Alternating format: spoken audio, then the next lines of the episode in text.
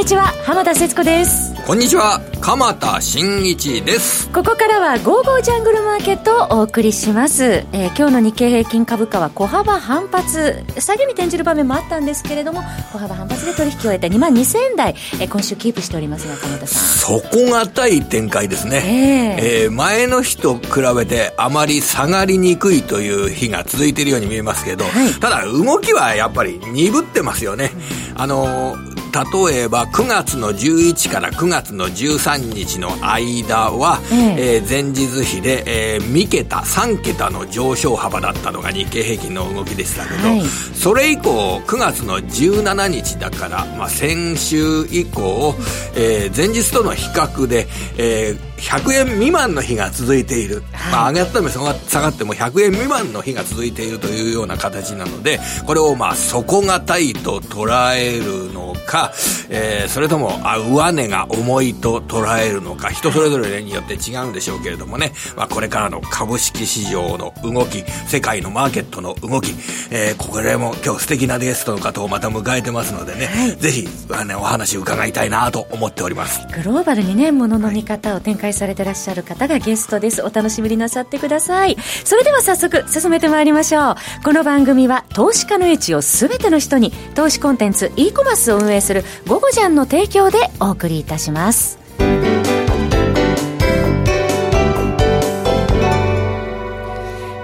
て、鎌田さん、はい、今日は、えー、権利付き最終売買日ということでした。あの、権利付き配当金株主優待の権利付きの最終日になる9月の、9月期決算の企業、あるいは9月中間期の企業の、えー、権利付きの最終日という形なんですけど、はい、えスケジュールやイベントで考えると、この権利付きの最終日を終えた後に、来週のやはり10月1日ですね、うん、10月1日に日銀の単管の発表、はい、そしてアメリカでは ISM の9月調査の製造業景況調査、こちらが、あの、明らかになるというような部分が、まず来週のポイントになると思います。はい、あの、日銀の単価において、やはり業績の見通しは下方修正されるという状況、3ヶ月前よりもダウンするというような状況になるかと思います。うん、この日銀の単価の参考になります、9月11日に発表されました、法人企業景気予測調査。あの、特に製造業の経常利益の下方修正が目立ってます。あの、製造業の今年度の経常利益の見通し、え9月11日発表で9.1%の減益見通しになったんですけれども、はい、3ヶ月前は5.3%の減益見通しですから、やはり3ヶ月経って、えー、利益の見通しは、えー、下方修正されていると考えるのが無難ですね。はい、そのあたりが、あ日銀単価で明らかになる。で、それが明らかになると、まあ、8月で締められた決算発表、小売業が多いんですけれども、えー、えー、10月2日にはニトリの決算発表。まあ、あの、9月は駆け込み消費なので、小売業の状態はいいというふうに考えられますけど、はい、まあ、消費税率が上がった10月以降、下半期の動向が、この製造業の動向などを踏まえると、やはり小売業も厳しい見通しを出してくると。はい考えた方が無難だと思いますね。はい。えー、それで、えー、一方で、その海外については ISM の製造業の景況指数は、まあ、8月の一月前の調査だとですね、3年ぶりの50割れ、はい、えー、良い悪いの分岐点が50ですけれども、3年ぶりの50割れになったのが8月のデータ。はい、これが9月に、えー、50割れが続くと、これはがっかりします。えー、50を上回るという状況になると、やっぱりアメリカの景気は底堅いんだろうなというような認識になるかと思いますんで、来週はこのように、あの、企業業績や景気の状況が今の株価水準と比べて、はい、えー、評価できるような状況なのか、それとも、えー、やはり下方修正を警戒しなければいけないのかということを考える上で、来週は非常に重要な週になってくるんじゃないかと思います。それに加えて10月は1日消費増税の引き上げに関連して、はい、まあ、より景気動向に関心が集まってくる、ね、ということになりますかね。で、基本的なスタンスとしては、やっぱり、えー、あの、9月が株価が上がった部分、10月の上旬あたりはですね、はい、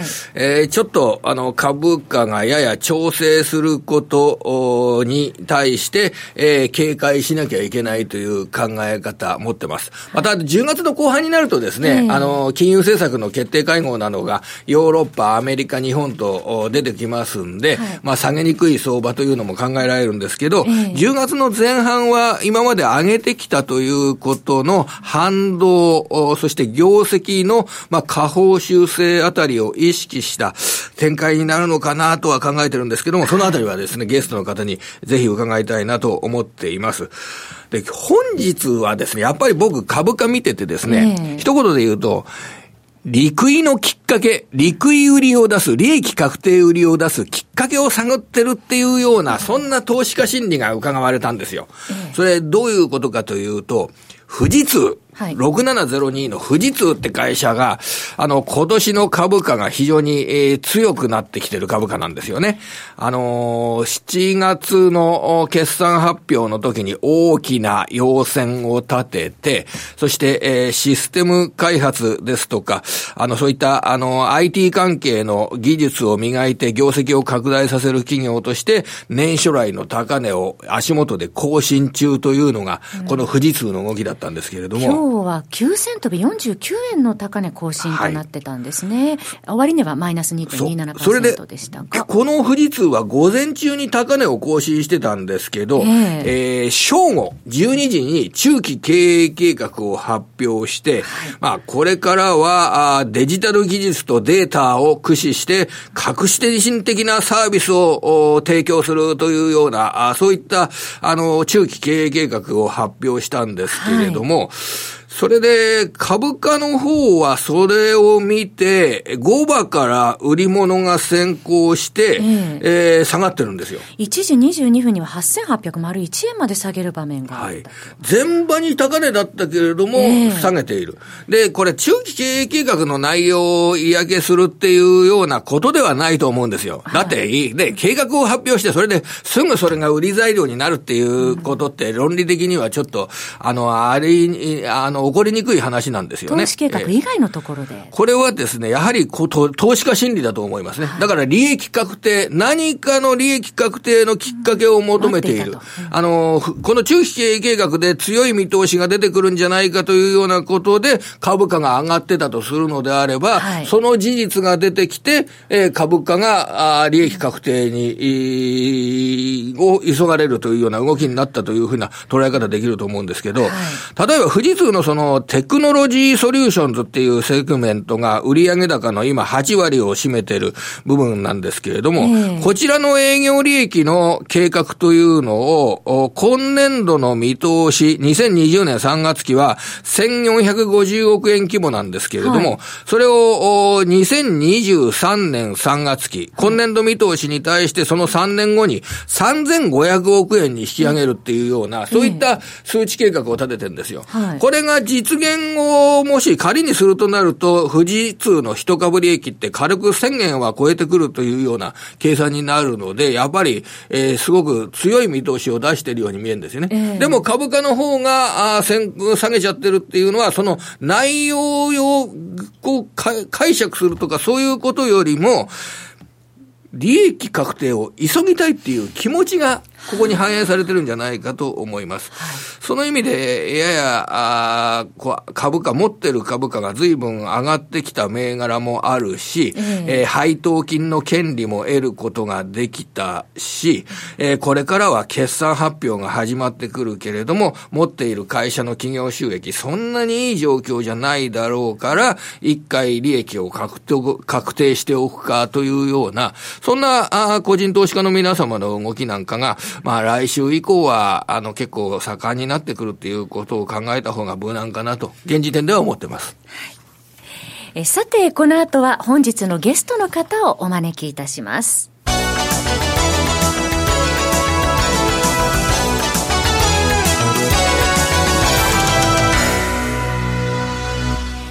えさて、本日のゲストは、エモリキャピタルマネジメント代表、江森哲さんです。江森さん、こんにちは。こんにちは。どうぞよろしくお願いいたします。ますまあ、もうすぐ9月終わりますけれども、日米ともに堅調な展開で、えー、今月は推移したように思いますけれども。うんまあ、9月はね、あの、アメリカの株は堅調ですよっていうのはね、もう前からメールマガジンでもね、お話ししてた通りで、まあ、よかったんですけど、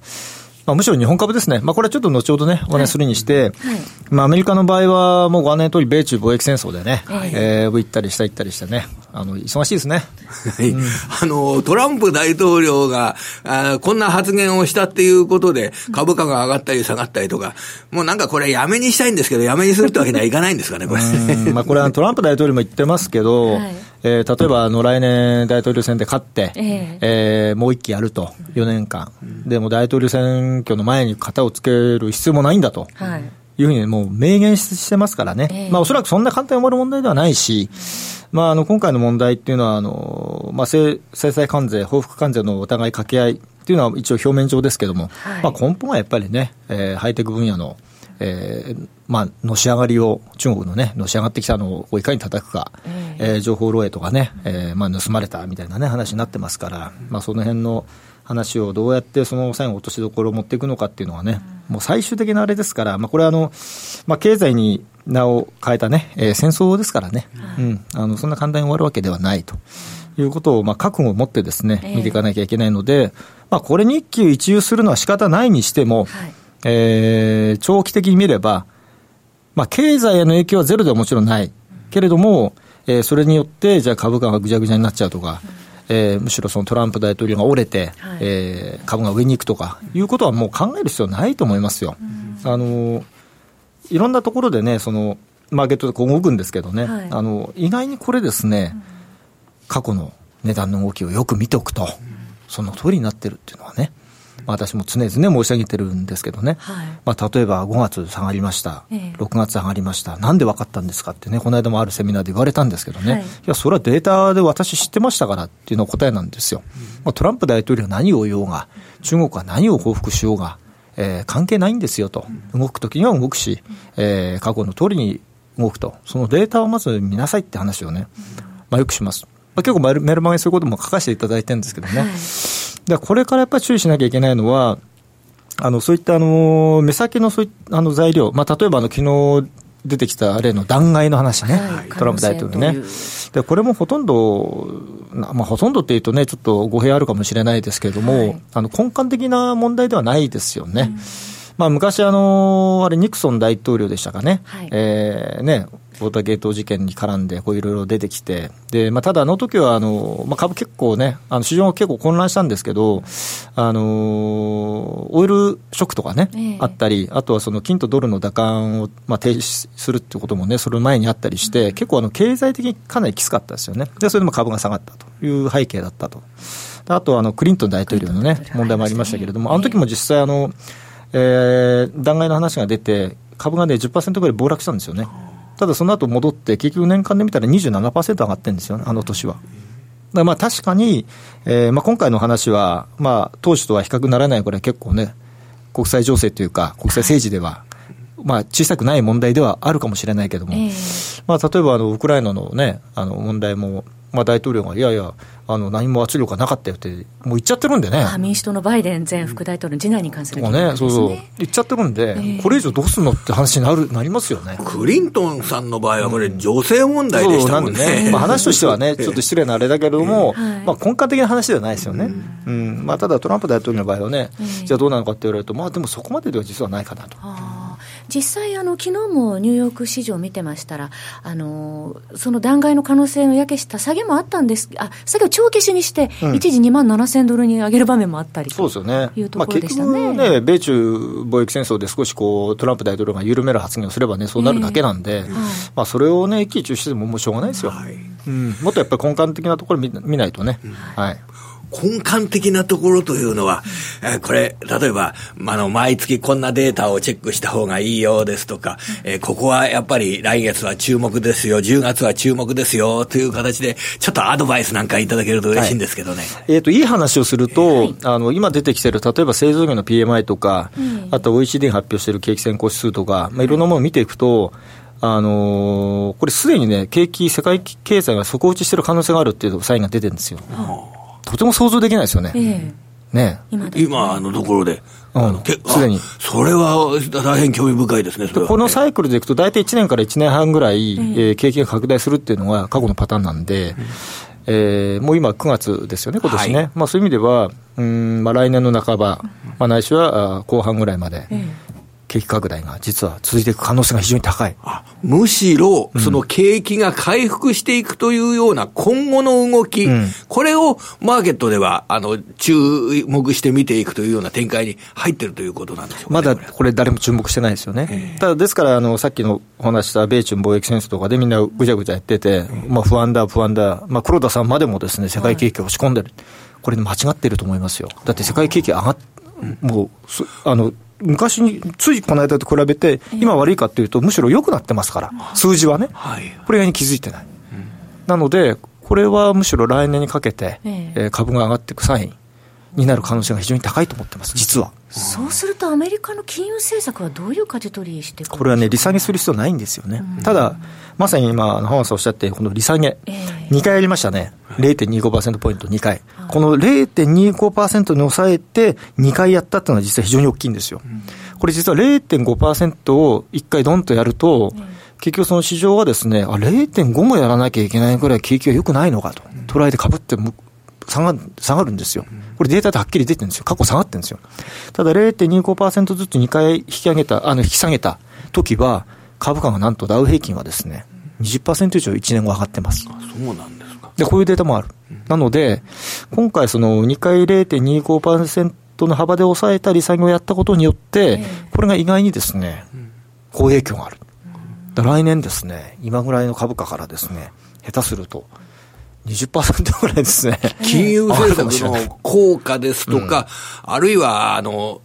こう、今、中国で財政出動、それで、あの、ドイツなどでも、そういった必要性などが言われておりますけれども、そのあたり、えー、今年の日本の、あの、企業でいうと、10月以降が下半期になるわけですけれども、まあ、今年度の下半期とか、来年の前半ですとかに向けての、えー、景気、企業業績が上向きになっていくというような、そういうような部分っていうのがもう読めてくる。まあ、ただね、日本の場合は、やっぱりその対中輸出がね、えー、まあ、交差機会とか数字見てると、もう著しく低下しちゃってるんでね、これ戻すの結構大変じゃないですかね。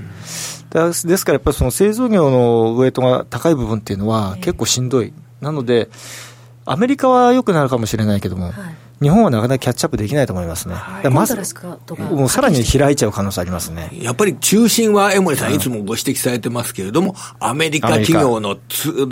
相対的、世界的な強さ。そうですね。ここを外して株式投資は考えられないというそうですね。あとアメリカについてもう一ついい話させていただくとすると、あの、住宅の数字がもう著しく改善してますね。はい、はい、例えばあの、住宅着工件数。これはあの、去年の1月の数字を上回ってきました。136万戸増ですから。あとは昨日発表になってたあの新築住宅販売戸数、えー、これも71万。7.1%増これもね、増えちゃう。はい、こうなってくると、これはもう明らかに、もう回復過程になって入ってきてる可能性がありますよ。まあもちろんその利下げの効果もありますけれども、えー、あの、住宅が戻るっていうのはですね、これもアメリカはもう典型的なパターンなんで、えー、これ意外にですね、経験悪くなってるっていうのはですね、間違ってる可能性ありますよ。あその辺がやはりアメリカ経済の基盤の強さっていうんでしょうかね。うん、あの、先行きが懸念されるっていうと、長期金利が下がったけれども、その長期金利が下がって、住宅ローンが下がったっていうことが、しっかり活用される、はい、前向きに評価されるっていう、経済に反映される。うん、それがアメリカの強さですね。だから、利下げをしたのに、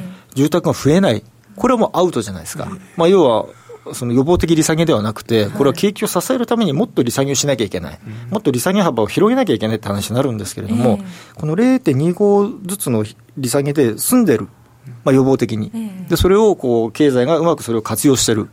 結果として住宅が良くなってる、これは素晴らしいです。で、さっき浜田さんおっしゃってたあの例の ISM 製造業景況感指数、これは確かに数字ガタンと落ちました。で、このガタンと落ちたのは、あの、必ず株価には過去見ると反映されてます。なので、この50割れの数字でいくとですね、S&P500 はですね、どっかでやっぱり10%ぐらいの下げってどっかで出てくると思うんですよ。多分これをやらないと、今お話した来年上がっていくっていうシナリオをもし描くのであれば、まず一回下げて、買い場を作らないと難しいと思うんですよね。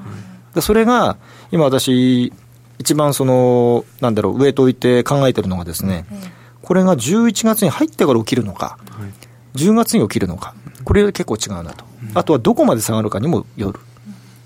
10月前に起きちゃえば、えー、意外に浅く済んじゃうかもしれない。ただ11月に起きると結構大きくなっちゃうかもしれない。で、それがもう一つと、あとは S&P500 でいうとですね、2700ポイント。これを下切れちゃったら、今年の、まあ、あの、重要なポイントをここで1回、2回サポートしてるんですよね。これ下切れちゃうんで、終わっちゃいますね。今まだ2900ポイント、ね、2900、まあ300、3000ポイントぐらいなんで、えー、こっからですね、まあ10%、約ね、ギリギリです、そこがね。でそこで下げ止まってくれると、助かるんですけど。でニューヨーク市場を見る上では、その S&P500 の行方を見ておく。あのダウ平均みんな見てるじゃないですか、えー、あれはもう中国銘柄とかたくさん入ってて、うん、もうボーイングが買われたらもう上がっちゃうし、アップル買われたら上がっちゃうんで、うん、あれはあんまり当てにならないですよ、まあ、もちろん長期的には同じように動いてますけど、えー、やっぱり、ね、S&P500 見なきゃだめなんですよ、これが一番あの、みんなが見てますから、プロが。はい、ダウ平均はまあ、プロも見てますけど、まあ、一つの指標でしかないんでね。S&P500 を必ず見て、私も S&P500 で話しますから。はい。じゃあ、これは、じゃあアメリカ株については10、12月期に安い場面があれば、そこを買う。というのが、やはり、来年に向けての、あの、成績を上げるときには、今年のその10、12月期の下げ局面、えー、これに対応すること、そうですね、これ大切なんでしょう。じゃあそこで買うためのやっぱり資金を用意しておくと。えーでやっぱりパフォーマンス取ろうと思ったら日本株じゃないんですよね、そうマクロで見たらですよ、個別株別ですけど、マクロで見たらやっぱりアメリカ株いかないと取れないので、日経平均のその ETF 買うよりも、あの S&P500 の ETF 買った方が、えまあ、それは絶対パフォーマンスは上がった時はもう全然違うんでね、あのそういうふうにやっぱり投資家は考えなきゃいけないですね。はいそして今、あの米国株投資されてる方もね、結構増えてこられると思いますけれどもね、まあ、個別でもでは S&P500 に関連したものを狙っていくということですね。え続いて国内ですけれども。国内ね、これ、だいぶ上がりましたけど、もう私の解釈はですね、これ完全にもう買い戻しですよね。売り方のね。もうショートしちゃってるから。もう上がってるんで買わなきゃいけない。もうみんな慌てて買い戻し。うん、もう信用の売りの人、えー、先物売りの返し、はい、もうみんな買わなきゃいけなくなっちゃった。もうそれにつきますね。うん。どこまで買っていくかというところですね。買い戻しが終われば終わるんですよね。うん、もうそこがいつなのか。あとはもう数字見るしかない。まあ、信用の売り算がまだね、ちょっと残っちゃってるんでね、えー、まあ、むしろ増えてるみたいなんで、はい、まあ、これがちょっと終わらないとね、あのまあ、上げ止まらないかなって感じですけど、まあ、バリエーション的に言うと、もう割安ではないんでね。うん、まあ、今ちょうど今日ね、配当取りのね、はい、えー、最終日でしたけども、まあ明日落ち日でどれだけ埋めてって話がね、まあ明日の多分マーケットの関心事なんでしょうけれども、えーはい、うん、2万2000円から2万2200円。まあ、ここがピークだねって話をしてたんですけどね、はい、まあ、とりあえずここまでは来たんでね、うん、まあ、ここから上がっていくと、結構私はびっくりするかなって感じですね、正直言うとね。ううとねうん、これから先ほどお話ありましたけれども、アメリカ株と日本株のコントラストがはっきりしてくるという、ね、まあ、ドル建て日経平均はもう203ドル、4ドルでしょ、えー、もう過去のバブル崩壊以降、資産バブル崩壊以降の最高値近辺なんでね、うん、外人から見たらもう高すぎますよね。うん日本株はね。そうすると、まあ、10月以降、外国人投資家、どうでしょうかね。だって、世界の株式にまずどこに投資するかって言ったら、日本じゃないですからね。アメリカやりました、他やりました、じゃあちょっと日本少し買おうかなっていう感じなんで、まあ、なかなかフロー面で日本株を仕上げるっていうのは、まだ難しいでしょうね。だ金額ベースだと、ね、あの、結構売ってます。株数ベースだとまだね、売り余地いくらでもあるんでね。うん、現物も含めてね。うん。で、先物買い戻したとなれば、いくらでも売れちゃうじゃないですか、今度逆に。これの方はむしろ怖いですよね。うん。ちょっとそれは、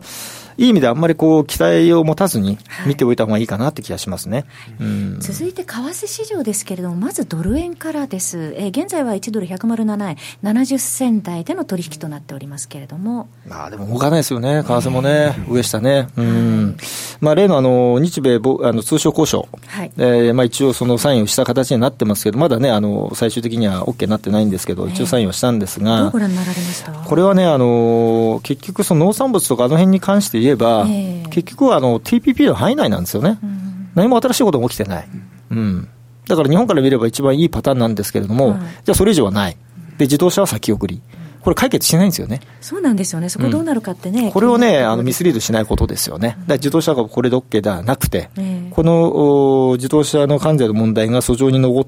上ってる間は、はい、えー、日本にとってはいいことはないので、うん、えー、これは自動車株にとっては結構きつい。で、為替もそれは絡んできますよね、えー、当然この材料っていうのは、えー、円高材料なんで、はい、うん、今はとりあえず、えー、為替の話もなかった、自動車の話もなかった、よかったね。って話になってますけどね、はい、あのあんまり楽観しない方がいい。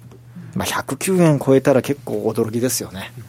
うん、やっぱり戻り売りなんでしょうね。戻り売り、ドル円はね。むしろそのブレグジット絡めて、えー、ポンドはポンドの方はね、はい、面白いと思いますよ。すごいリスク高いと思いますけどね。好きな人多いですよ。日本人でもポンドの取引が好きな人は、非常に FX をやられてる方多いですよね。でどどうすればいいでしょうかね、これ。これも結局今、例の議会のね、議会閉鎖を結局、最高裁でしたっけ、あれ。えー、えダメですよと、違法でしたよってなっちゃったんで、ただこれ野党から見ても、その離脱期限を先延ばしする。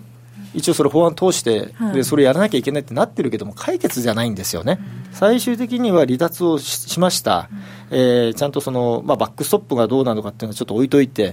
えー、一応形としてはいついつでちゃんと離脱することになりました、どういう条件ですよと決まりました、ここまで見えないと、やっぱりなかなかポンドも買いづらいですよね。今、やっぱりジョンソン首相が非常に窮地に立たされて、辞任というね、もう非常に難しいと思います、もう今のジョンソンさんのその主張はもう通らない、で総選挙も野党受けませんから、間違いなくこれはね、うん、あの難しい状況なんですけども、じゃあ、今、じゃあすぐポンド買いかっていうと、そこまではまだ見えてないんでね。これはね、まあ、もうちょっと時間かかるでしょうけど、ただ、バリエーションでいうとですね、金利のバリエーションでいうと、ポンドは非常に割安ですよ。通貨の中で一番売られてると思いますね。で、どっかでその、ポンドが上がる場面というのを、えー、結構世界の、FX と投資家は、あ探っているというような、うん、そんな段階にあるんでしょあとね、そうそう、あとはあの、カーニー総裁ね、BOE の、あの、はい、バンコブインクランドの総裁のカーニー総裁は、他の中銀は、はい、まあ緩和方向だと。でも、ブレグジットがちゃんといけば、あのうちは違いますよと、まあ、はっきり言ってますからね、もう利上げするかもしれない。利下げではないとはっきり言ってますから、これは結構、ポンドにとっては心強いですよね、何もなければですよ、問題がね。あったらちょっと分かんないですけど。うん最後に一言だけ、えー、原油ですけれども、まあ、一時、えー、62ドル90セントまで9月16日ありましたけども、やはり下がってまいりましたね、56ドル原油はね、これね、本当失敗というかですね、えー、やっぱり上がらないんだなって再確認しましたね。うん、まあ、サウジの問題が意外にこう、早くね、回復しそうなんでね、はい、ただやっぱり根幹的にこのアメリカのシェールオイルが増えた、えー、 OPEC も減産した、それでもやっぱりまあ上がらないというのは今回分かりましたよね。はい、なので、原油はやっぱり売らなきゃいけないと。いうことですね。ということですね。えー、さて、そろそろ時間となってまいりました。ここで午後ちゃんからのお知らせです。江守さんのメルマガ、江守哲のリアルトレーディングストラテジー、好評配信中です。配信価格月額税込み4500円となっております。今、個人投資家の皆様に大変好評でございます。えー、ぜひ、えー、皆さんの、えー、相場感を養ってくれるメルマガ、ご検討ください。江森哲のリアルトレーディングストラテジーでトレード成果どんどん上げてまいりましょう。お申し込み詳細は番組ホームページの午後じゃんトレードサロンのバナーをクリックしてください。えー、毎朝ですね、えー、取引開始前に江森さんの盛りだくさんのメルマガ皆さんのもとに届きます。すね、9時からの株式市場、日本市場の、えー、開始前に、えー、江森さんからたっぷりお話いただけますからね、はい、あの、すごく役に立ちます。はい、グローバルマクロ戦略を取ってらっしゃる江森さんの、えー、メルマガぜひ皆様ご購読ください。えー、詳しくはホームページご覧になってください。本日のゲストは江森哲さんでした。江森さんお話どうもありがとうございました。え鎌田さん今週もどうもありがとうございました。こちらこそ来週は5日間月火水木金ありますね。はい、はい、また来週お耳にかかりましょう。この番組は投資家の位置をすべての人に投資コンテンツ e コマースを運営する「ゴゴちゃん」の提供でお送りいたしました。